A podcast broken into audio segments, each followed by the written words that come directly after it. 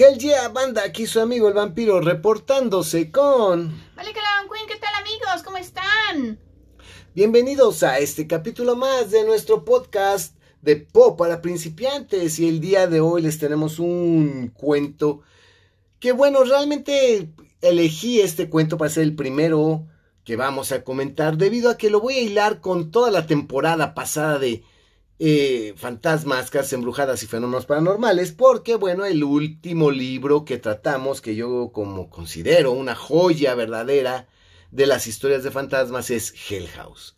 Y como bien recordarán, pues el personaje Velasco, Emerick Velasco, pues él logró permanecer en la casa, no como una energía residual, no como una energía electromagnética impregnada en algún punto de la casa, sino que realmente era la voluntad, era Emerick Velasco el que estaba en la casa. ¿Y cómo lo logró? Pues a través de un ejercicio tremendo de voluntad. Si no han escuchado el podcast, aviéntense la temporada, vale mucho la pena y sobre todo lo que es concerniente a Hell House, pues son las conclusiones de toda, toda la temporada. Emerick Velasco se había encerrado en un cuarto eh, recubierto de plomo, para que ninguna energía externa eh, pudiera afectar, que estuviera aislado. Y murió de una manera horrible porque él se encerró y decidió suicidarse, pero suicidarse pues de deshidratación principalmente. Se sentó, se puso una jarra de agua al lado y dijo no voy a tomar agua para todavía para hacer su voluntad más fuerte, para que esa voluntad permaneciera. Y pues murió dentro de la casa Emerick Velasco de una manera espantosa. Aunque no sé, aquí sí, no sé si sea suicidio, porque pues realmente sí, ok, quería abandonar su cuerpo terrenal, pero quería mantener su voluntad aún después de la muerte. Entonces, como que suicidio se me hace, o sea, a, a, forma de que no hay una mejor palabra, podemos decir que se suicidó, pero en realidad como que hizo una especie de pues una especie, pues sí, de, de, ritual o de un procedimiento, más que un ritual, un procedimiento, pues para que su voluntad permaneciera y lo único que hizo fue desecharse de la cáscara terrenal, ¿no? Exacto, bueno, es un buen punto, aunque yo hay palabras que sí ya utilizo con mucho cuidado, porque si digo ritual, la gente inmediatamente piensa ah, pentagramas, brujería, invocaciones, libros, este, pases mágicos, oraciones, altares, y pues no, no había nada de eso. Realmente fue un procedimiento tal cual. Más científico casi, ¿no? Casi, casi, para que su voluntad permaneciera. Yo no sé si fue la forma en que efectivamente Merrick Velasco dijo, yo no voy a morir del todo, mi voluntad va a quedar en Hell House. Y bueno, aquí es lo más, aquí es donde viene el punto, la voluntad del hombre, la voluntad humana. Y quiero empezar este podcast preguntándoles a todos ustedes, ¿qué es la voluntad? ¿Qué es la voluntad del hombre? Realmente Hace un análisis tremendo sobre la voluntad en este cuento que se llama, que lleva por título Ligia. Ya no le, ya, ya se los dijimos, pero les quiero pedir de favor que no googleen, no empiecen, ah, es que yo leí que, que, esto se debe a que la esposa, esto se debe a que eh, su vida, es que esto se debe, no, y de acuerdo con Freud, esto tiene que ver con un trauma de Edipo, esto tiene porque la verdad son únicamente especulaciones, pues de gente que de hoy en día está haciendo estudios, pero que realmente no puede decir con seguridad, pues esto se refiere a esto o ocurrió por esto. Definitivamente tenemos que tener mucho, mucho, mucho cuidado, mucho cuidado en lo que leemos sobre la obra del Garland Poe. Nosotros vamos a analizar Ligia desde su contexto y desde lo que Poe dice y lo que sí vamos a ir haciendo ciertas aclaraciones es una novela, bueno, no es una novela, es un cuento, dije una estupidez, es un cuento que pues a mí me encanta porque es el estilo de Poe al 100%. No hay realmente un gran contexto, no hay una gran historia detrás. Nos lleva una vez más el maestro a la médula del, del, conflicto, a la médula del, de la trama, ¿no? Porque empieza de una manera, tengo el libro abierto en la mano, obviamente la traducción de Julio Cortázar, y dice, juro por mi alma que no puedo recordar cómo, cuándo, ni siquiera dónde conocí a Lady Ligia. Largos años han transcurrido desde entonces y el sufrimiento ha debilitado mi memoria. ¡Ay, güey! O sea, ¿qué crees? O sea, si tú quieres saber de dónde venía Ligia, o por qué Ligia era así, o, o cómo se conocieron, y cómo se dio ese amor, o por qué terminaron este casa, Po no te va a contar nada de eso, porque Po no te está vendiendo novelas rosas. Y esto es lo horrible de ver una película de Ligia. Por decir a ustedes en la película de Ligia, de Vincent Price, pues ahí les va, les va pues, realmente a unir el gato negro con Ligia y pues ni es una ni es, la, otra, y es horrible, no se la recomiendo de ninguna forma. O si ven la caída de la casa de Usher de este director este Epstein. Epstein, pues definitivamente pues es muy surrealista, es muy bonita en el aspecto visual, cinematográfico, pero también te mezcla la caída de la casa de Usher y Ligia. De hecho es más Ligia, ¿no? Es más Ligia. Yo también estoy de acuerdo que es más Ligia. Es más Ligia. La, anécdota es nada más que, se, que, llega a la casa y que se cae la casa. Que se cae la casa. Pero lo demás para mí es Ligia. Eh, y hay muchas nuevas versiones de Ligia, pero el problema es que definitivamente todos los directores, como tienen que llenar hora y media o hasta dos horas de metraje, pues todos caen en una historia romántica, dándole contexto a lo que no tiene contexto, inventándose y sacándose de la manga un romance, unos antecedentes que pues el maestro Poe simplemente no describe. No, porque bueno, Ligia sí es una historia de amor, pero no es una historia de amor convencional. Es un amor muy extraño. Es sumamente extraña. Eh, vamos a, analizar que viene precisamente una pequeña anotación muy al inicio. ¿Cómo se llama esta anotación? Este? Ay, este, ay, es un, bueno, eso. Una anotación aquí. Viene al principio. Al principio, ¿qué dice? Y allí, dentro, está la voluntad que no muere. ¿Quién conoce los, los misterios de la voluntad y su fuerza? Pues Dios no es sino una gran voluntad que penetra las cosas todas por obra de su intensidad. El hombre no se doblega a los ángeles, ni cede por entero a la muerte, como no sea por la flaqueza de su débil voluntad. Híjole, si no les cae el 20 de lo que va a tratar este cuento leyendo esta nota. Epígrafe, creo que se llama. Epígrafe, efectivamente. De Joseph, de, que bueno, en, aquí te, te dice que fue escrito por Joseph Glanville. Joseph Glanville sí existió, ¿no? Sí, Joseph Glanville era un eh, sacerdote anglicano que tiene pues muchísimas eh, disertaciones acerca pues de teología básicamente. Y eh, pero particularmente esta cita y otras citas que se ven a lo largo de la, de la historia de Ligia, no las escribió Joseph Glanville. Entonces aquí pues como que Poe eh, pues recurre también a hacer una especie de su propia mitología, o no sé cómo decirle, o meterle estas cositas que de gente que sí existió y que obviamente si tienes un poquito de conocimiento sabes que fue gente real, pero no es lo que escribieron en realidad. Entonces le da todavía... Mm, matices de realidad a la fantasía que es el cuento de Ligia. Aquí el punto es efectivamente, Poe no lo, este, Joseph Glanville no lo escribió, lo escribió Poe. Ajá. Esto lo escribió Poe, pero se lo atribuye a Joseph Glanville. Sí, lo pone, y, sobre todo porque obviamente no puede poner, ah, yo lo escribí, sino que le quiere dar precisamente esa, ese peso a esta cita de alguien que es estudioso de la religión, de la teología y de Dios. Fíjense qué interesante, ¿no? Porque te habla de una voluntad que no muere, o sea, como que la voluntad humana permanece. Y es lo que hace que realmente el ser humano pueda trascender su voluntad, ¿no? Pregunta Poe, pues que quién puede saber los misterios de la voluntad y su fuerza. O sea, fíjense, Poe te está diciendo aquí que quién podría realmente saber hasta dónde se pueden manifestar verdaderos prodigios a través de la voluntad y la fuerza de voluntad de una persona, ¿no?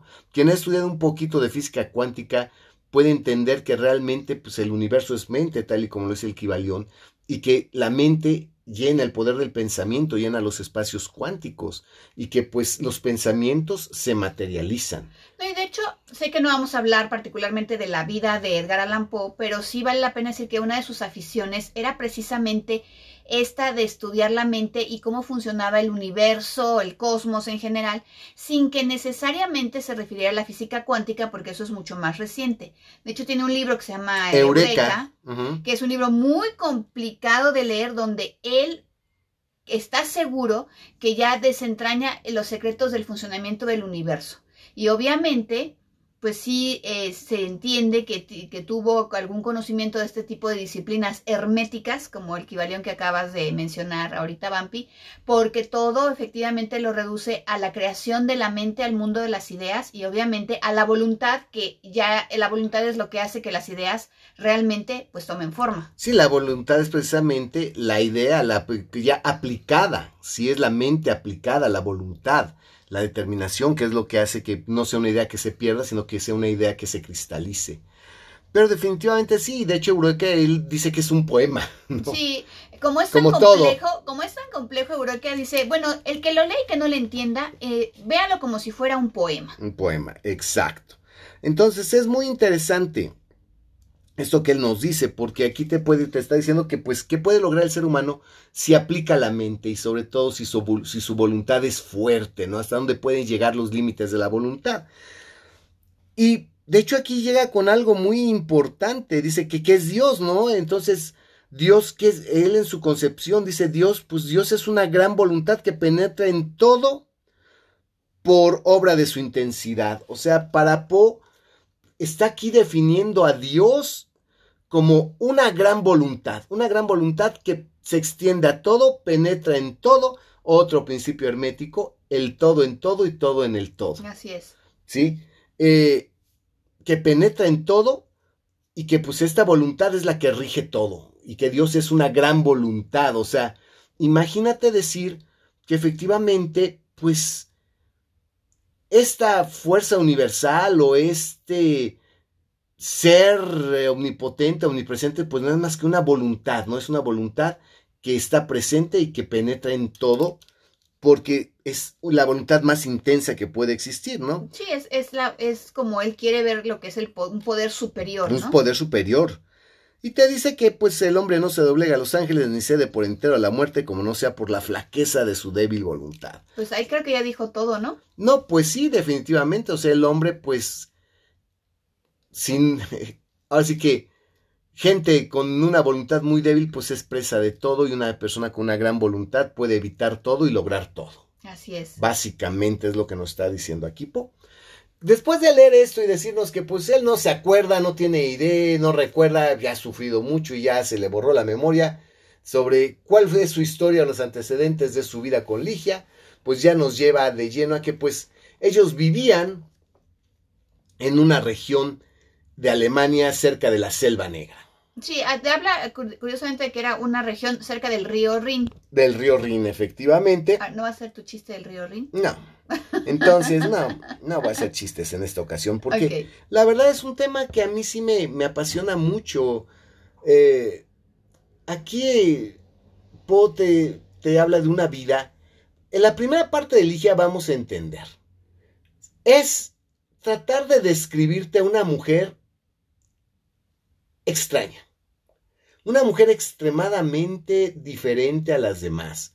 Está tratando de describirte, pues, verdaderamente un ser paradójico en muchos aspectos.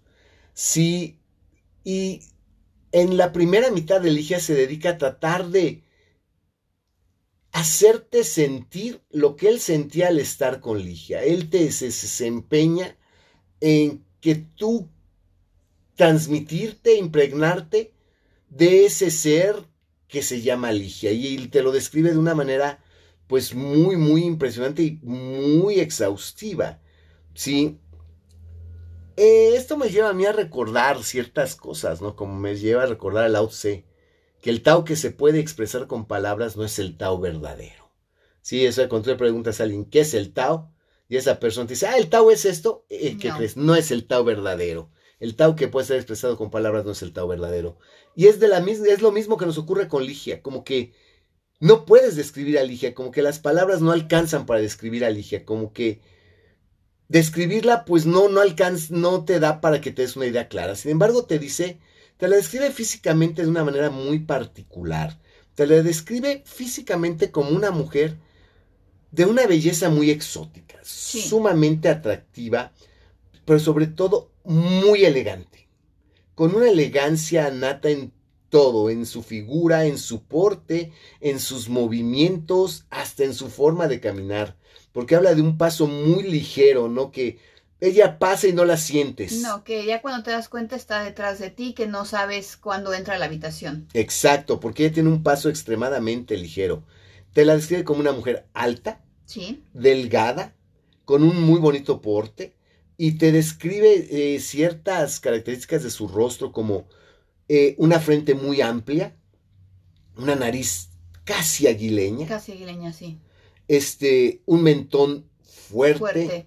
y te habla también de unos ojos, ¿no? Que los ojos de Ligia son en proporción. El rostro de Ligia, curiosamente, no está más. No es. No se puede considerar dentro de la belleza clásica que describen los griegos en lo que respecta a las proporciones. Para Poe, las proporciones de los griegos no se aplican en Ligia. Ligia no cumple con esos estándares de belleza. No, tiene el, el no tan proporcionado como quisieran los griegos, pero sí muy armonioso todo. ¿no? Muy armonioso, pero los ojos dice que son ligeramente grandes. Sí. Ojo, no estoy diciendo saltones, no estoy diciendo ojona, de ojos desorbitados. No, No, solo que eran ojos grandes y poco más grandes que los que pudiéramos considerar de tamaño normal. pero sus ojos son hipnóticos, son Exacto, unos ojos ya. Más allá de la belleza propiamente de que si son más grandes o muy redondos o eh, la- eh, las, pesta- las pestañas o las cejas muy pobladas o si verdaderamente el color blanco de la esclerótica hace mucho contraste con lo negro ya del iris o lo oscuro del iris, es la profundidad y que quisiera saber y pensar exactamente lo que ella está pensando a través de ver sus ojos, ¿no? Decía que te perdías en un mar de negro, que te perdías como si pudieras, quisieras realmente ver el alma de Ligia, la esencia de Ligia a través de sus ojos, y que ver a sus ojos resultaba una experiencia fascinante e hipnótica que Lady Ligia volteara a verte y tú verla a los ojos, ese eye contact, ese contacto visual era una experiencia verdaderamente sobrecogedora, una experiencia sublime, una experiencia muy particular. Y curiosamente, hay una proporción en todo su cuerpo también. Sí, también. Tiene una proporción muy bonita en todo lo que es su figura, lo, que, lo cual lo hace una mujer muy elegante. Si nos habla un poco de los antecedentes de Ligia. Sí, que tenía, que venía de una familia de mucho abolengo, Así de es. las, de esas tierras que pues, asumimos que es por allá por Alemania, porque habla de que es por el río Rin. Por el río Rin, y exacto. que pues realmente se podía trazar la genealogía de Ligia hasta, uf, o sea, muchísimo tiempo antes y que se entiende que venía de una familia, pues obviamente además muy culta y versada en diferentes tipos de artes. Exacto, ¿no? Y de hecho la relaciona con una tribu, los Uri. Ah, bueno, cuando, Sí, los cuando Uri, los- lo relaciona con los Uri, lo que pasa es que se refiere únicamente a sus ojos, porque los Uri o las mujeres de los Uríes es una tribu en particular eh, de los turcos Turquía, ajá, así es. que este que tienen estos ojos que eh, están eh, son muy oscuros y que el contraste entre el, el blanco lo blanco de los ojos y lo ne- o lo más oscuro de los del iris es lo que hace que sean estos ojos muy hipnóticos y algo curioso es que por ejemplo este tipo de mujeres uríes o de, los uri son las que de acuerdo con el islam son las vírgenes que esperan en el cielo del islam a los que mueren este, en las guerras santas. En la yihad. Efectivamente, entonces imagínense, ¿no? Curioso que Po toque precisamente los ojos de Ligia y te los describa como el de una mujer turca, como de una mujer... Ustedes saben, bueno, no, estoy diciendo una tontería, no, no tienen por qué saberlo, pero las mujeres musulmanas que tienen que traer el hijab, o de hecho hasta una burka, eh, o el chador, es impresionante que su arma máxima de seducción, lo que ellas utilizan para enamorar, para seducir, son los Son ojos. los ojos, porque es lo que tienen Es lo que tienen descubierto. descubierto. Entonces, para una mujer musulmana, una mujer turca, una mujer árabe, los ojos son de vital importancia. La belleza de los ojos es importantísima porque es con lo que ella enamora, es con lo que ella seduce, con la mirada, con los ojos. Es algo que las occidentales, las mujeres occidentales, tal vez no entiendan. No, ¿no? damos porque como no tenemos que usarlo, pues se dan por sentadas muchísimas cosas, ¿no? Y más ahora en tiempos modernos que das por sentado cualquier cosa de que ya este no solamente te tienen que adivinar el pensamiento, sino que pues finalmente no tienen ni que voltearte a ver. o sea, eh, Exacto. Pues digamos que todavía hasta hace un tiempo las mujeres occidentales para seducir usan mucho la boca, usan mucho el pelo, se, se tocan el pelo, de, enredan los dedos entre el cabello para dejar saber que tienen interés en ti, este, se muerden los labios, se lamen los labios, este, hacen boca de besito, este. Eh, la mujer occidental por lo regular para seducir usa más la boca, ¿sí? Y las mujeres árabes, pues no, ellas usan los ojos para seducir. Entonces el hecho de que te hable de estos ojos hipnóticos y los relacione con una tribu turca o alguien de una región turca, pues para mí es fascinante, ¿no? Porque es una mujer pues muy diferente, es una mujer muy especial. Y te habla también, más allá de su físico, te habla de su personalidad. Sí. Que para empezar, Ligia no es la típica vieja loca histérica. Ligia es la paz, la tranquilidad, la calma sin que esto suene mal. No es que sea calmuda o sea apática o sea floja o sea lenta. Es la tranquilidad y el equilibrio total. Ligia es una mujer que vive en tranquilidad, en paz. Es una mujer que en su vida diaria es una mujer muy tranquila, muy serena. Sí. Sumamente serena y como que muy en control muy en control a pesar de que eso eh, de manera exterior porque también dice que por dentro la consumen las pasiones tumultuosas que siente. Y eso se refiere pues a varias cosas eh, como por ejemplo que le encantaba estudiar que le que estaba obsesionada con algunos temas pero también es obvio que se refiere a lo sexual. Sí no lo dice muy claramente que ella sí era presa y era víctima de esas pasiones y que pues obviamente con eso lo que quiere decir es que ya en la cama, ya en la alcoba, Ligia era verdaderamente aguántala, o sea, qué portento de mujer, qué sexo tan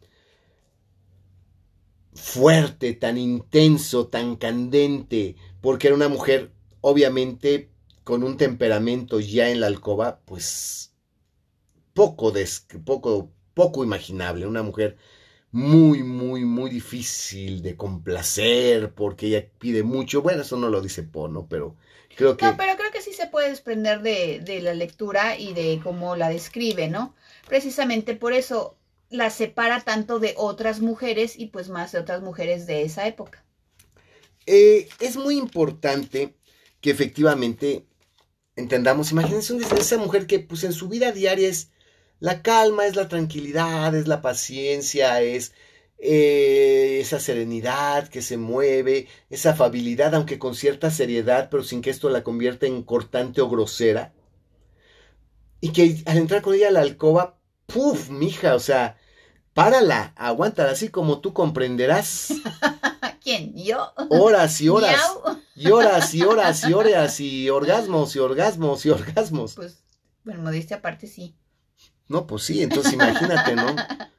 Oye, pero algo que no has dicho que sí es importante que, nuestros este, escuchos estén claros también, que elige también una parte muy, muy importante de su físico, de su fisionomía, es que tiene el pelo largo y muy negro. Ay, sí es cierto, perdón, se me pasó ese, sí, su cabello es tan negro como el ala de un cuervo.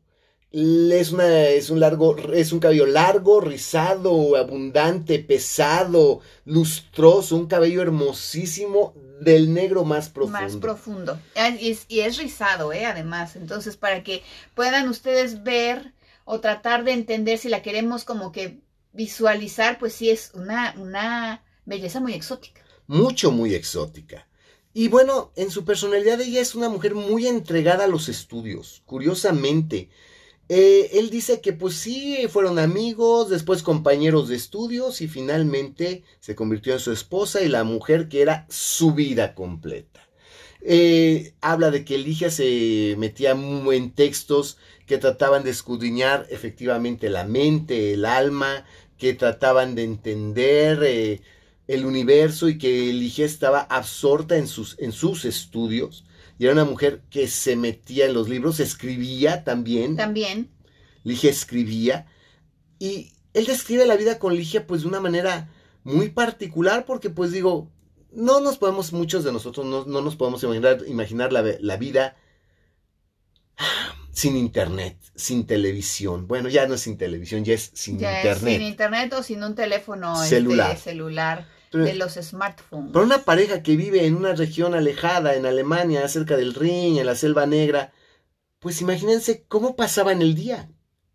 ¿Y, cómo? y que además sin problemas de dinero, porque aquí también lo interesante ah, es decir que nuestro protagonista tenía mucho, pero mucho dinero, entonces no tenía realmente que ni siquiera hacer caso de sus negocios ni nada, sino que se la pasaba todo el día con Ligia. Con Ligia, contemplándola, admirándola. Y estudiando. Y estudiando con ella y pues todo.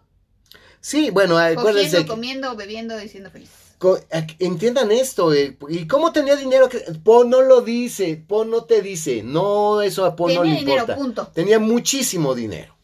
Entonces, la vida con Ligia, imagínense pasarte un día despiertas, desayunas, este, caminas por el bosque, platicas sobre tus lecturas, ves a la mujer, te extasias con la mujer, te llega, mira esta lectura, vamos a ver qué entiendes, qué entendí, discutimos, este, comemos, sí, un vinito, vamos a ver el atardecer, llegó la noche, la señorita ya está caliente y quiere ponerle y, a ver, güey, aviéntate, que es el brincote, el brincote, que la vieja tenga sus tres, cuatro orgasmos de reglamentarios. así como tú comprenderás. Así mínimo, ¿no?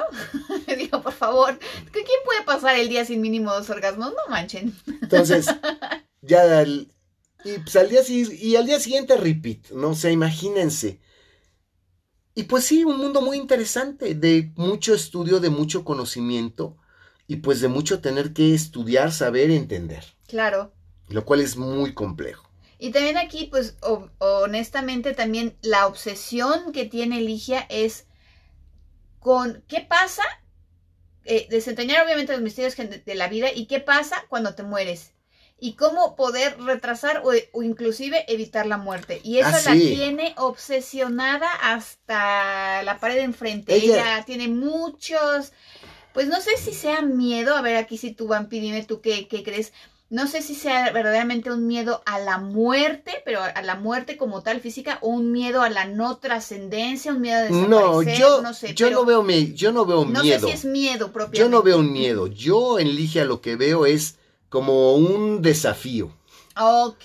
Yo siento a Ligia y como ella lo toma y como ella se mueve y como ella es, como que pues, para ella la muerte es un desafío, como que ah, chinga, ¿y por qué me tengo que morir? Ajá. Ah, cabrón, y pues que no hay forma, que de veras todos nos vamos a morir, soy tan pendeja, yo soy como toda la pinche humanidad que como todos los pendejos van a morir, yo no, yo no, yo Morir es para pendejos. Morirse es para pendejos, según Ligia, efectivamente, morirse es de pendejos. Entonces ella va a estudiar, ella va a ver, porque ella no es cualquier pendeja, ella va... Claro. Para ella la, la muerte es un reto y obviamente los retos se, se superan estudiando y los retos se superan documentándote. Y con fuerza de voluntad. Eso es lo bueno, no sabemos. Ella estaba estudiando cómo. Ella estaba estudiando, pero pues, no sabemos más. El autor aquí es donde muchos estúpidos dicen que aquí está el conflicto de, de Edipo y que la chinga, porque el narrador nos dice que pues ya la verdad, Ligia se había penetrado en su alma, en su mente, en su cuerpo, que él no podía pasar ya un minuto sin estar con ella, no podía pasar un rato sin pensar en ella, sin disfrutar de su presencia, su mirada y sus palabras, porque la voz también es melodiosa, ¿eh? la voz de Ligia es profunda pero melodiosa. Ah, muy apacible, sí. Muy apacible, que era un encanto escucharla hablar y que la verdad él ya se había vuelto literalmente un esclavo de Ligia, él ya su vida dependía de estar con Ligia y que él no podía imaginarse un solo minuto de su vida sin Ligia. Ya para él estar sin Ligia era algo que ya era inconcebible. Así es.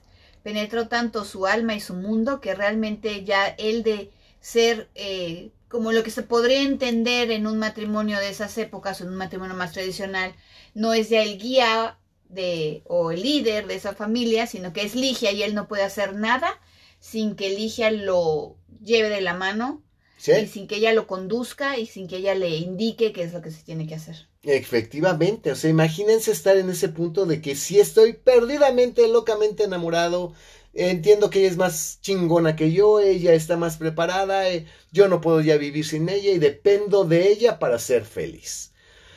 Y bueno, cuando estaban en ese punto, madres. Madres. Que Lady Ligia cae enferma. Sí. Y, eh, ¿De qué estaba enferma? ¿Quién no, sabe? Po no lo dice, Po no lo dice. Ella aquí es uno de los pinches directores de cine inventan mil cosas. Porque porque pues no lo deja claro, nada más sí se entiende que tenía como que de repente fiebres, como que caía en cama, como que dolores muy intensos, pero no sabemos bien qué onda. Pero se supone que aguantaba vara cabrón, eh, que aún así no, se quejaba. No se quejaba, que no se quejaba aunque se siempre ha sido una mujer delgada, ya para cuando estaba la enfermedad muy avanzada estaba muy pero muy delgada. Y también no le faltó atención médica, ah, mucho menos, pero pues no había mucho que se pudiera hacer. Y se supone que fue una agonía larga. larga. y fue una agonía también tan larga porque ella no quería dejarse vencer por la enfermedad. Sí, que ella no quería morir, que ella no quería así como que dejar que la muerte la se la llevara y por eso luchó y luchó y luchó y luchó y fue una agonía larguísima, bastante dolorosa para nuestro narrador y curiosamente, ya en las últimas, Ligia, le pasó un poema. Sí, que ella escribió. Que ella escribió. Y que, curiosamente, este poema ya lo había escrito antes Poe. Ya el gusano el vencedor ya lo había escrito Poe. De hecho, la primera vez que se publicó Ligia, que eh, no me acuerdo qué año, 1819, algo así, no, en la primera versión de este cuento, que es lo que también pasa con muchos cuentos de Poe que tienen diferentes versiones porque se publicaron primeramente la gran mayoría en diferentes revistas literarias, ya que se volvieron a reeditar para libros, Poe les hizo algunos añadidos y en el caso de Ligia la primera versión no contenía este poema hasta que se reeditó ya para un libro, para una compilación, incluyó este poema que es de él y que como que no supo dónde meterlo, pero aquí entra perfecto, es maravilloso. él ya lo había publicado. Este poema ya se había publicado, o sea, hay que decir que no era un, algo que estuviera en el escritorio, ¿no? Este poema ya, estaba publicado. Pero aquí lo mete en Ligia. Y se supone que Ligia le da este poema para que lo lea cuando Ligia ya está casi, casi en artículos mortis. Y bueno, se los voy a leer al texto. A ver ustedes qué entienden, perros. Pongan atención. Vedla. Es noche de gala. En los últimos años solitarios, la multitud de ángeles alados con sus velos, en lágrimas bañados, son público de un teatro que contempla un drama de esperanza y temores, mientras tocan la orquesta, indefinida la música sin fin de las esferas. Imágenes del Dios que está en lo alto, allí mismo Allí los mismos gruñen y mascullan, corren aquí y allá, los apremian vastas cosas informes, que el escenario alteran de continuo de, perdón. Voy de nuevo esta parte porque está, eh, sí está muy, muy, este, rebuscada. Imágenes del Dios que está en lo alto. Allí los mimos gruñen y mascullan, corren aquí y allá, y los apremian vastas cosas informes, que el escenario alteran de continuo, vertiendo de sus alas desplegadas su invisible largo sufrimiento. Oh my God. Este múltiple drama ya jamás, jamás será olvidado. Con su fantasma siempre perseguido por una multitud que no lo alcanza, en un círculo siempre de retorno al lugar primitivo, y mucho de locura y más pecado y más horror. El alma de la intriga. Ah, Ved entre los mimos en tumulto una forma reptante se insinúa. Roja como la sangre se retuerce en la escena desnuda. Se retuerce y retuerce, y en tormentos los, los mimos son su presa, y sus fauces destilan sangre humana, y los ángeles lloran. Apáganse las luces, todas, todas, y sobre cada forma estremecida cae el telón, cortina funeraria, con fragor de tormenta, y los ángeles pálidos y exangues ya de pie, ya sin velos manifiestan que el drama es el del hombre, y que su héroe el vencedor gusano. ¡Ay, cabrón! Bueno, obviamente creo que no entendieron ni madre, y mucho menos cuando te lo leen, como que cuando lo estás leyendo puedes volver a releer y releer. Pero esto es muy interesante. De hecho, mi obra de teatro yo la titulé Mucha locura, más pecado, más horror. Me lo tomé del gusano. Del gusano, vencedor. ¿De qué nos trata esto? Aquí Ligia, bueno, en teoría Ligia, porque lo escribió Ligia, Po, nos habla precisamente de un velorio. Está describiéndonos una noche fúnebre, una noche donde se está velando una persona, ¿no? Y por eso es que te habla, ¿no? De la multitud de ángeles alados con, eh, con sus velos en lágrimas bañados. Sí, porque las mujeres van veladas, a los... Iban, bueno, antiguamente ah, iban veladas a los... Todavía, yo creo que quien todavía aquí en México tiene, vive en algún pueblito, todavía las señoras grandes se ponen sus mantillas y se tapan la cabeza para entrar a la iglesia. Sí, dice que es un público de un teatro que contempla un drama de esperanzas y temores. Pues sí, efectivamente, pues la muerte, ¿qué me, me va a tocar? ¿Qué me dejó? ¿Me, quedé solo? me dejó deudas o me dejó este, o, me dejó eh, una herencia interesante, o ahora qué va a pasar, ¿no? Obviamente en todo velorio está pues un Cristo y hay santos tal vez, y como dice aquí, imágenes del Dios que está en lo alto.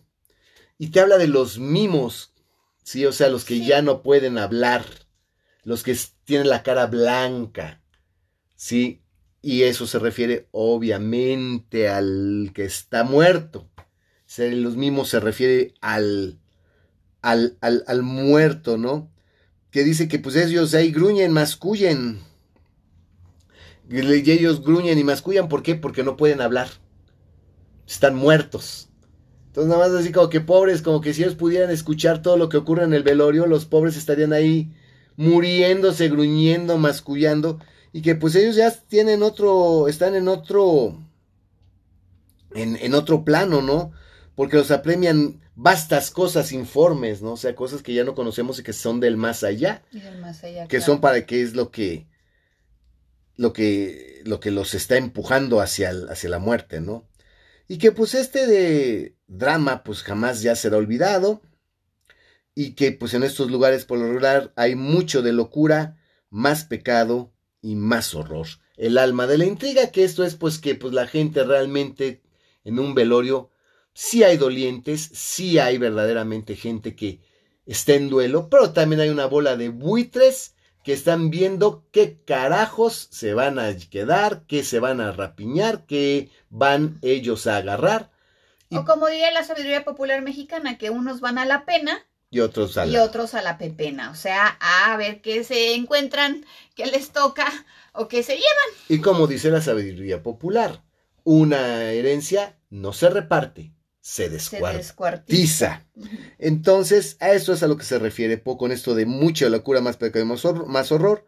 Y dice que, bueno, pues aquí lo más cabrón es que se empieza a ver una figura roja como la sangre, que se retuerce, se retuerce, que los mismos son su presa, o sea, los que ya se murieron, los cadáveres, son su presa y que pues la verdad aquí lo más cabrón es que ya que se acaba todo, que cae la cortina funeraria.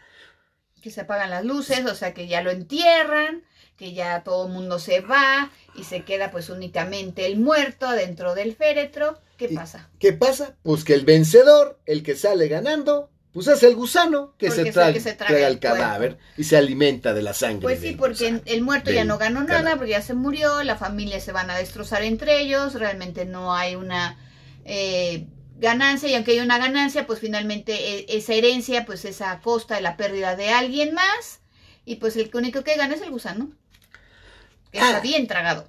Es muy triste este, este punto, o sea, es, es, es horrible, porque aquí Pote está haciendo pedazos la idea de un velorio, la idea del luto, la idea del doliente, y te lo está presentando de la manera más cruda, aunque pues difícil de entender, pero cruda, sobre qué pasa cuando te mueres, ¿no? Y es lo que a Ligia le molesta y es a lo que ella le enoja.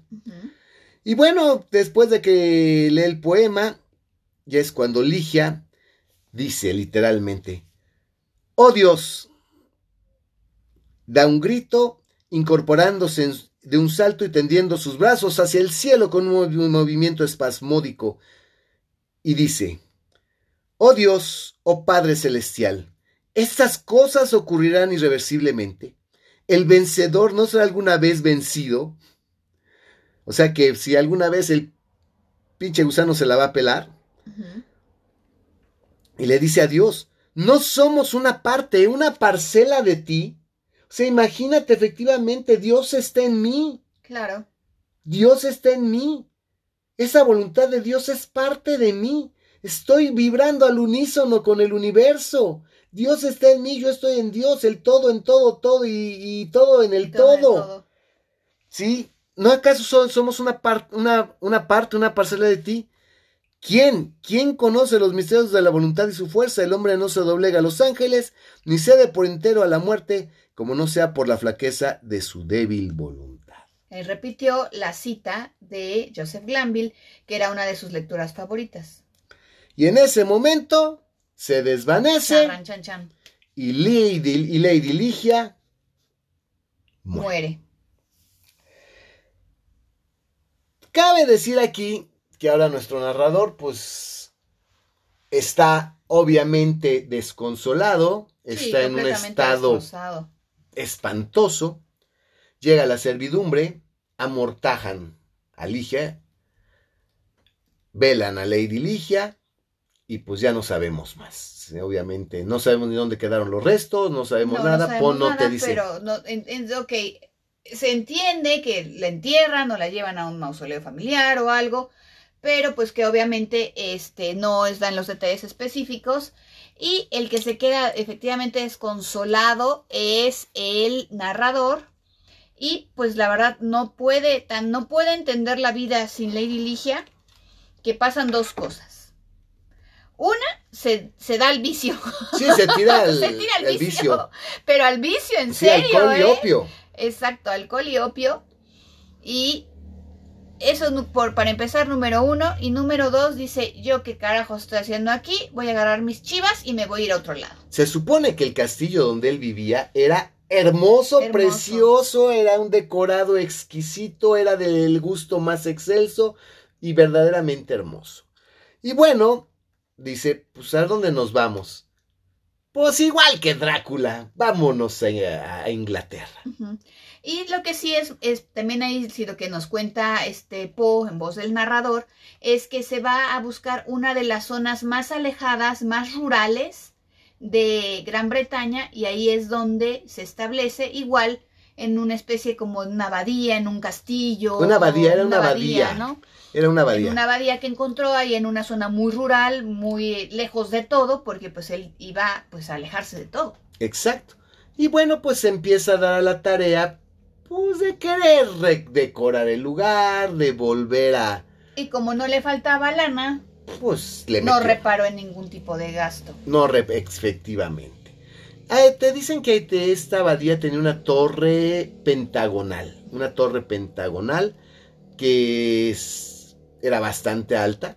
Y- Separada de la abadía, o sea, tenías, no, no podías entrar a la torre por dentro de la abadía, sino que tenías que salir para entrar. Y el pinche loco dice, pues ya quiero mi recámara arriba, güeyes. Sí, bien chingón. Quiero mi recámara ahí en la, en la torre. Y ahí vas a poner él ahí su recámara.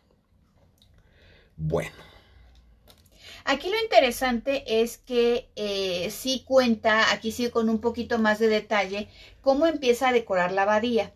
Y aquí sí no repara él efectivamente ningún gasto, pero empieza a hacerla completamente pesada, o sea, ya en contraposición a como tenía en el castillo, que no te dicen muchos detalles porque se supone que está exquisitamente puesto, aquí tiende a la exageración.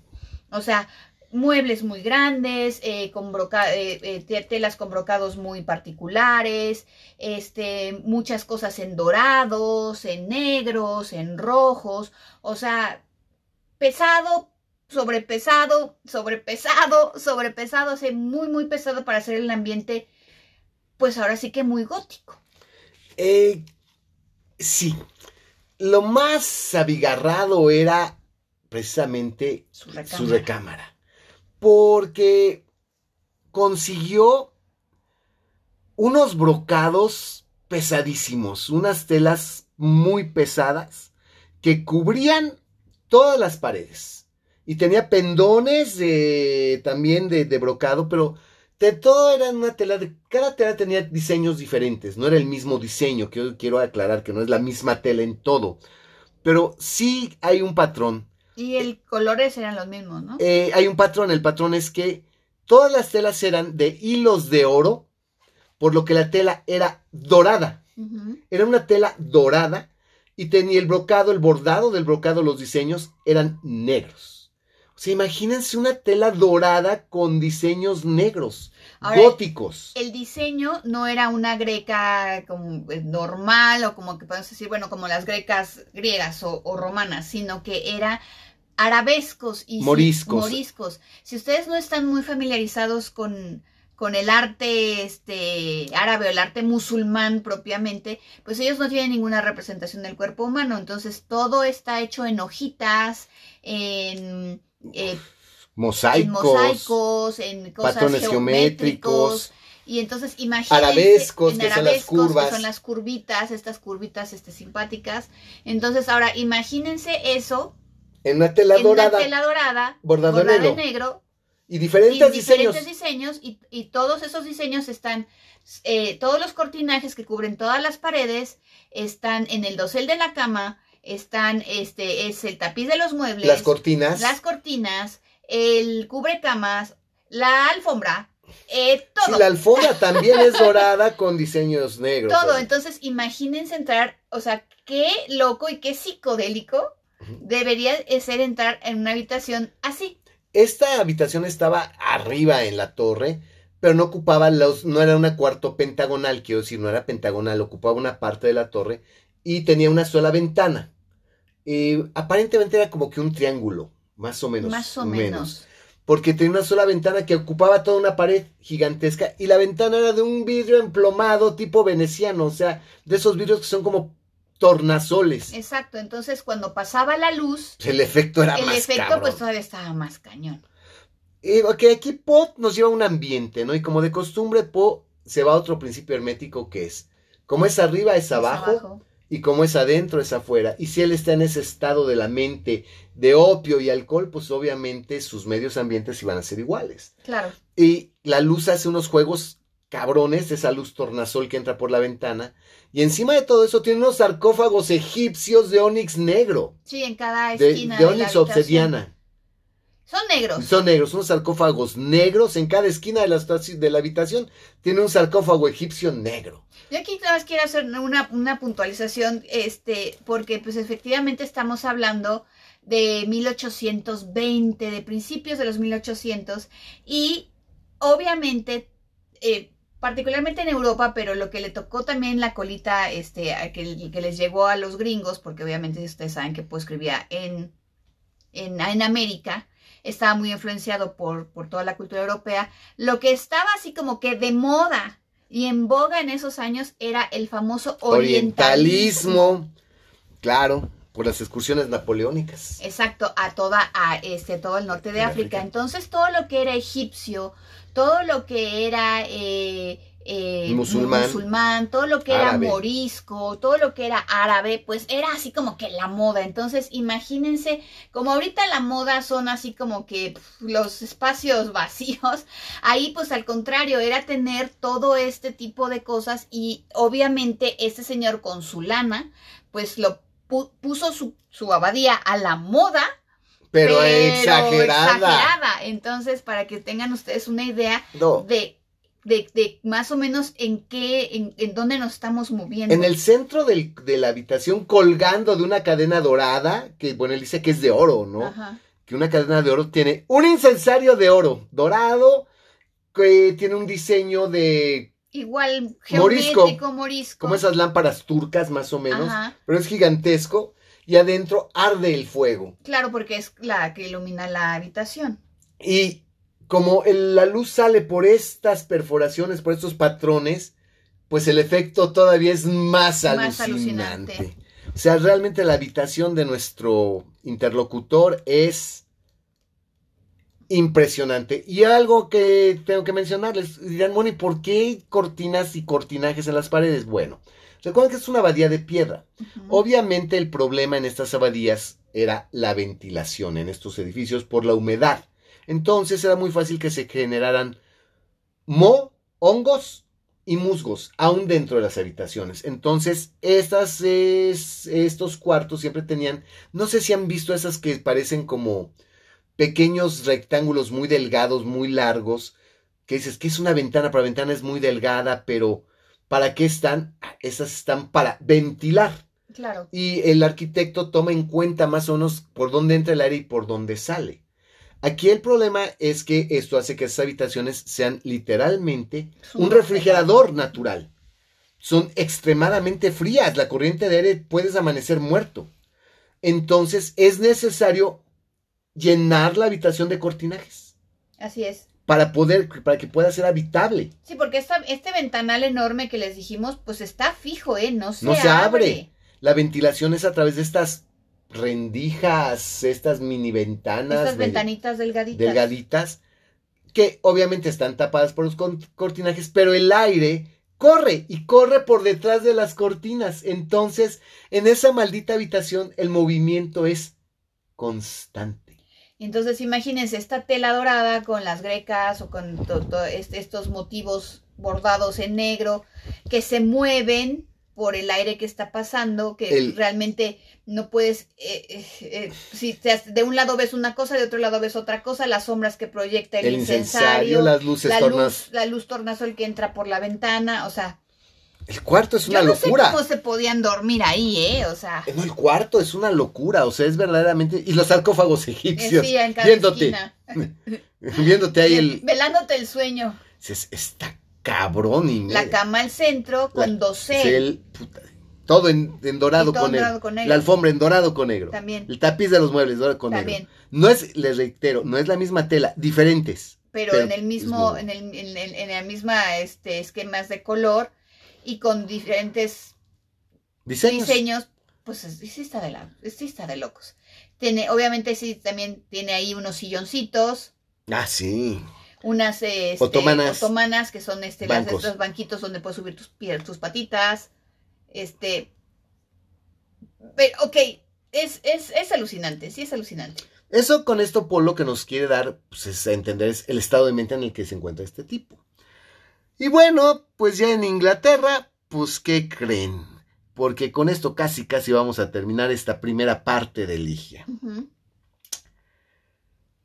Pues, pues no se sabe si fue por nostalgia, por aburrimiento, Soledad. soledad O o, por las drogas. o por lo que sea, pero conoce a una mujer y decide casarse con ella. El nombre de esta mujer es Lady Rowena Treviñón de Tremaine, que es rubia y de ojos azules. Blanca rubia de ojos azules. Y aquí pues sí se ve completamente una dualidad enorme entre esta, la nueva esposa, y Ligia. De eso hablaremos con todo detalle en nuestro siguiente capítulo de Ligia. Que pues espero que no les esté aburriendo, porque la verdad estamos aquí sí. Es que Po no se puede ir tan rápido. Po se tiene que saborear, Po se tiene que analizar. Y bueno, aquí imagínense este hombre encuentra a esta mujer. Y pues la verdad, la familia, lo único que sí les voy a adelantar y hasta aquí vamos a llegar es que la familia de Lady Rowena, como lo vio con Varo, dijo, pues mijita, sacrifíquese. Exacto. Es buen partido, aquí hay billete y por dinero aceptaron que se casara y el mismo narrador dice, yo no entiendo qué tenías, cuál, qué tan grande era la ambición de esta pinche gente, que viendo la habitación en la que iba a dormir su hija y viendo cómo tenía decorado, aceptaron Dijeron, la boda. Ok, que se quede. De verdad, nadie en su sano juicio hubiera dejado que su hija se quedara en esa pinche habitación o en esa casa de, de locos, más que por la ambición del dinero. Así es. Y pues aquí es donde la segunda parte, bueno, ya no es la segunda parte, es como el un tercio. Sí, pero es aquí, digamos que pues si pudiéramos plantearnos una es y que sí se ve la cómo es la vida de diferente cuando estaba Ligia Y ahora que está y ahora Lady que no, Rowena. es- que no estaba y ahora que está Lady Rowena. Entonces sí es, sí podríamos decir que es como la mitad porque pues aquí la es, es Entonces aquí las preguntas son, la. ¿un clavo saca otro clavo? Los humanos somos como los changos, no soltamos una rama hasta que nos agarramos de otra. ¿Qué tiene que ver? Mientras sea agujero, aunque sea de caballero. No, no, no, O no, sea, no. Eso sí no, eso sí no. La Lady Rowena era, era, era chava, era vieja, ¿eh? No, no, no. No, Me- no le metieron gato por liebre, ¿no? me- mejor güerita que prietita o qué. O sea, no sé, vamos a ver qué pasa. Diferente siempre es Diferente mejor. siempre es mejor o qué. Y pues bueno, hasta aquí vamos a dejar. Recuerden que el próximo capítulo vamos a hablar sobre la vida de nuestro personaje con la difunta Lady Ligia, que pues podemos asumir que la enterraron por allá en Alemania. Ajá. Y que pues, si fue amortajada y murió enterrada en Alemania. Murió, fue enterrada en Alemania. Y que pues ahora este hombre pues está tirado al, al opio, al alcohol, al vicio. Está obsesionado con lo muy atascado. Su peor pesadilla se cristalizó, enfrentar la vida sin Ligia, vivir sin Ligia, lo que él creía que él ya no podía de ninguna manera tolerar, pues ¿qué creen? ¿Qué le pasó? ya le pasó. Y pues, ¿qué quieren que les diga? O sea, por desesperación, por lo que sea, por tener donde meterla o por lo que fuera, Pues es humano, se, se embarcó con Lady Rowena Treviñón de Tremaine, rubia de ojos azules, que yo no le hubiera puesto pero a Lady Rowena, o sea, inglesita, imagínate. Que Eh, Me imagino, o sea, me imagino exactamente cómo podría haber sido Lady Rowena. de acá de familia, pues no mal, pero pues sí. Pero pues siempre, siempre más, siempre será mejor. Siempre será mejor. Y bueno, pues nos despedimos diciéndoles que ya viene Halloween, ya es octubre del terror y el vampiro y la Vamp Queen estamos disponibles para conferencias, pláticas en expos, festivales. Invítenos, eh, Claro. mándenos un email a La cripta vampírica arroba gmail.com o este, a través de nuestras redes sociales, que son eh, Facebook, Instagram y o este, pues sí, ¿no? Básicamente. Sí, no se pierda nuestro programa en vivo, La Cripta Vampírica, todos los lunes a las 8 de la noche, de temas variados, de crítica social, entretenimiento inteligente para el inconforme social. Así es. Y si tienen una reunión también, podemos ir a hacer una plática preciosa. Eh, Malika la Vamp Queen es bailarina profesional, puede serles un número de Claro. performance gótico, No, padrísimo. Imagínense un así sexy, así medio, uh, medio cachondón. Y, luego platicamos. Platicamos sobre vampiros, fantasmas, este, Paul, lo que ustedes quieran. ¿Qué reunión? Imagínense qué bien, qué bien van a quedar con todos sus invitados, teniendo al vampiro y a Malika en su reunión. Mándenos un email, comuníquense a través de nuestras redes sociales y bueno, pues que este Halloween sea un Halloween muy memorable. Entonces vayan preparando, tienen, todavía tienen tiempecito para preparar su fiesta ideal de Halloween. Tenemos nuestros precios son módicos ¿Sí? y a veces nos adaptamos a sus presupuestos. La mayoría de las veces nos adaptamos a su presupuesto. Entonces nos vemos hasta la próxima banda. Recuerden, próximo capítulo, Ligia, parte 2. ¡Gel ya, banda! Hasta la próxima, amigos.